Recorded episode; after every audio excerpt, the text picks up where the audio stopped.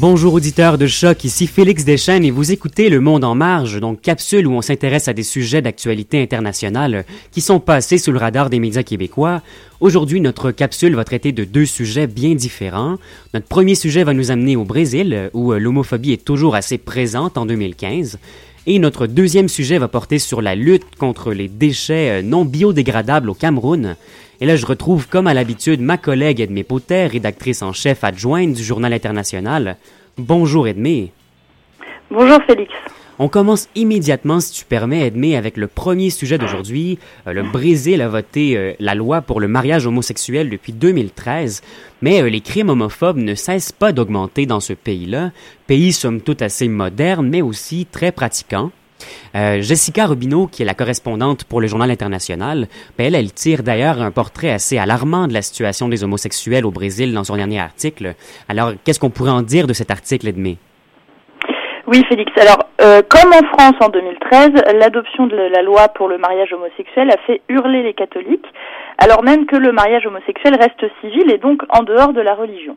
Le problème, c'est qu'au Brésil, pays de 200 millions d'habitants, il y a 65% de fidèles catholiques et 22% de fidèles protestants. Mhm. Donc c'est vraiment un pays où la religion, elle occupe une place forte dans la vie des gens et même si elle est séparée de l'État, en fait, le discours religieux est bien ancré dans les mœurs et c'est pas une mesure légale qui pourrait introduire du jour au lendemain une attitude de tolérance à l'homosexualité. Mhm. Alors, le mariage de même sexe est donc certes autorisé, mais l'ONG Group Gay de Bahia signale que la moitié des meurtres homophobes dans le monde sont commis au Brésil. Et par exemple, en 2013, mhm. il y a eu 312 meurtres pardon, d'homosexuels, de transsexuels ou de travestis, ce qui représente un meurtre toutes les 28 heures c'est quand même très impressionnant puis plutôt euh, décourageant si je peux me permettre.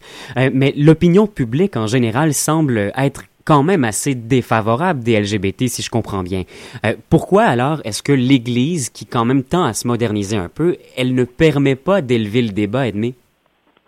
Alors, il faut bien distinguer les choses. Euh, il n'y a pas que des catholiques et des protestants qui sont haineux. Il y a mhm. aussi des gens qui cherchent à diffuser un message de compréhension envers la cause homosexuelle et notamment des prêtres. Euh, il y a ce prêtre, Fabio de Mello, qui a tweeté que l'union civile entre deux personnes du même sexe n'est pas une question religieuse, c'est à l'État de décider. Donc il fait bien la séparation. Mhm. Ou bien un évêque aussi qui a rappelé que les homosexuels doivent être protégés par l'État, comme n'importe quel autre citoyen quand bien même leur union ne devait pas être considérée comme un mariage.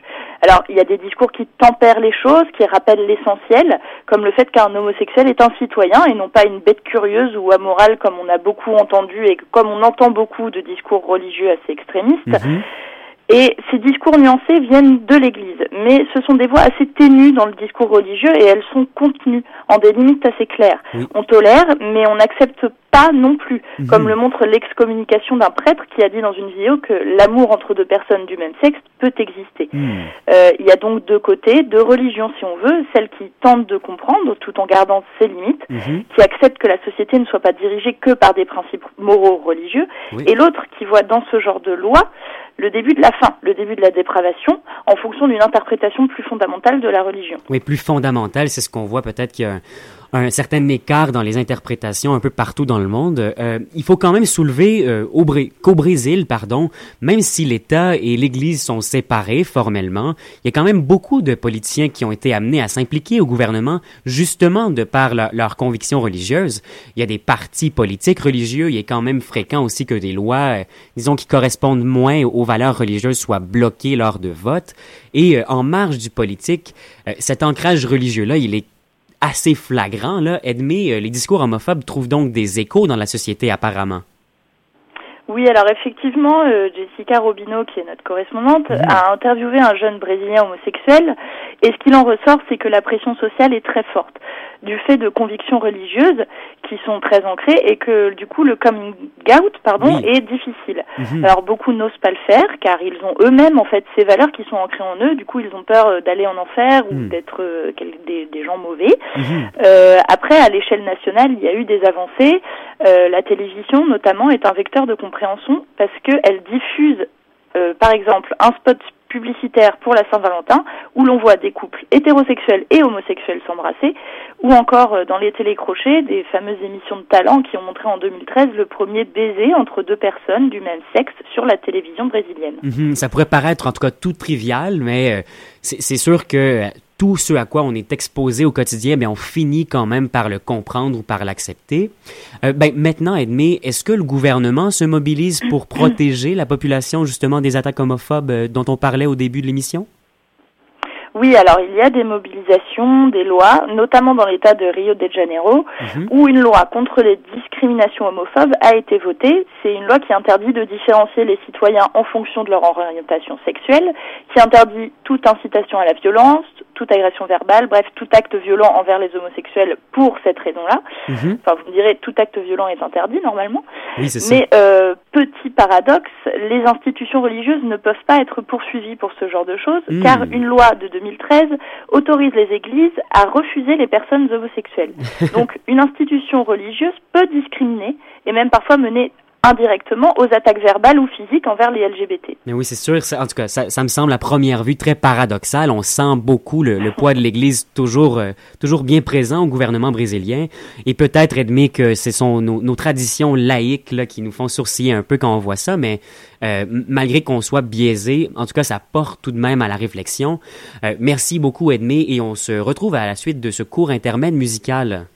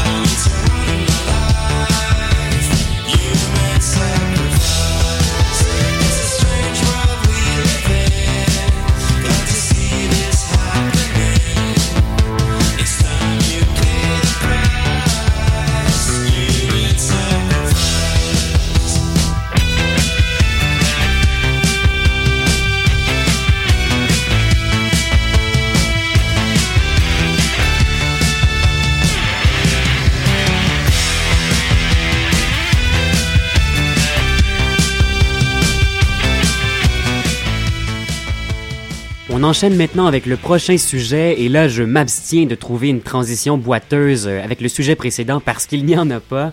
Euh, on se déplace au Cameroun où les déchets de plastique euh, non biodégradables constituent 10% quand même des 6 millions de tonnes de déchets produits annuellement et le traitement durable de ces déchets-là commence à se mettre en place, Edmé? Oui, Félix. Alors, il faut rappeler que depuis 20 ans, dans le monde entier, il y a eu une hausse considérable de l'utilisation des emballages plastiques à usage unique, mhm. puisque ces emballages correspondent parfaitement à nos modes de consommation actuels, comme l'importation de produits périssables, l'achat à l'unité, l'hygiénisme assez exubérant aussi. Mhm. Donc, on trouve même des produits qui se veulent éthiques, qui sont vendus sous plastique, comme les, les fruits bio qui sont enveloppés dans une épaisse couche de cellophane. Bref, le plastique, il est partout. Mhm. Alors, en Europe, euh, cette consommation, elle est entre, en partie contrebalancée par les décharges et les usines d'incinération, mais au Cameroun, il n'existe pas de système de tri ou de collecte efficace. Et justement, on va en parler là, de, de cette collecte efficace. Euh, il y a eu, euh, dans le fond, le ministère de l'Environnement, de la Protection de la Nature et du Développement durable du Cameroun. C'est un titre assez long et difficile à prononcer quand même. euh, mais il a mené, ce ministère, en 2011, une, une, enquête sur les effets, justement, que faisait le, ce, ce traitement absent là, des déchets. Et qu'est-ce qui en est ressorti de ce rapport-là, euh, Edmé? Eh bien, euh, il, en, il en est ressorti pardon, plein de choses et pas des bonnes, mhm. selon notre correspondant Lucien Mbom. Ces déchets plastiques non recyclables, ils s'envolent facilement et ils vont s'amasser dans les fossés. Et avec la chaleur, ça crée des bactéries pas forcément sympathiques pour l'homme ou pour les mhm. animaux. Ça, c'est le premier gros problème. Ensuite, le deuxième problème, c'est que ces déchets vont boucher les canalisations des villes camerounaises et ça crée des inondations. Mhm. Euh, je vous laisse imaginer une inondation des canalisations. C'est tous les déchets organiques qui refont surface et donc hmm. encore plus de bactéries potentiellement dangereuses pour la santé. Euh, troisième problème, au niveau agricole, les déchets bloquent l'infiltration des eaux dans le sol et empêchent donc le bon développement des cultures. Du coup, il y a aussi, euh, enfin, la, la, conséquence de tout ça, c'est qu'il y a des maladies comme le paludisme et le choléra qui sont favorisés par cet amas de déchets dans les rues et dans les canalisations. Mhm. On comprend assez bien, du moins, que dans des pays qui sont déjà taraudés par euh, les, maladies infectieuses et tout ça, ça comporte un problème important de santé publique et un problème de pollution, c'est sûr, euh, également. Mais donc, comment euh, est-ce que la population, elle fait pour évacuer ces déchets si on en arrive là à des inondations puis à des matières qui refont surface? Eh bien, euh, la population, pour le moment, n'a pas les moyens au niveau structurel d'évacuer ces déchets correctement. 58% hmm. euh, les jettent directement dans la nature, donc ça fait plus de la moitié de la population.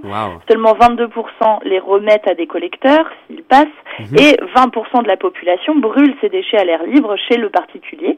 Donc, justement, pour que les choses s'arrangent, et les pierres, le ministre camerounais de l'Environnement, mhm. a produit un arrêté qui prévoit trois types d'actions qui visent à réduire la pollution des déchets plastiques. Pardon. Oui. Alors, premièrement, on a l'interdiction de 30% des emballages plastiques, donc mhm. c'est une réduction de la consommation. Euh, deuxièmement, délivrer des permis environnementaux à des professionnels afin que 40% de la production de déchets soit valorisée. Mhm. Et troisièmement, créer des usines d'incinération pour brûler correctement les 30% qui restent. Oui. Donc, euh, justement, on en parlait déjà la semaine dernière avec la Suède et l'Inde, mais euh, ce que fait le Cameroun, là, ces initiatives, euh, donc très actives, là, avec le, ses permis et tout ça pour régler ces problèmes de pollution, mais en tout cas, ça semble aller dans le sens de la COP 21 qui va avoir lieu prochainement en novembre, et donc, dont l'orientation principale serait de, de tenter de rendre plus propres nos systèmes de consommation, là. Oui, tout à fait, Félix. Et euh, le Cameroun semble vraiment vouloir régler la situation au plus vite et au mieux, puisque plusieurs centaines de millions de francs CFA ont été investis. Mhm. Euh, il y a eu des réunions de concertation avec les industriels du secteur de la plasturgie pour pouvoir pallier aux éventuels problèmes rencontrés lors de ce changement, des mhm. problèmes aussi euh, humains euh, dans, dans, le recrutement et dans tout ça.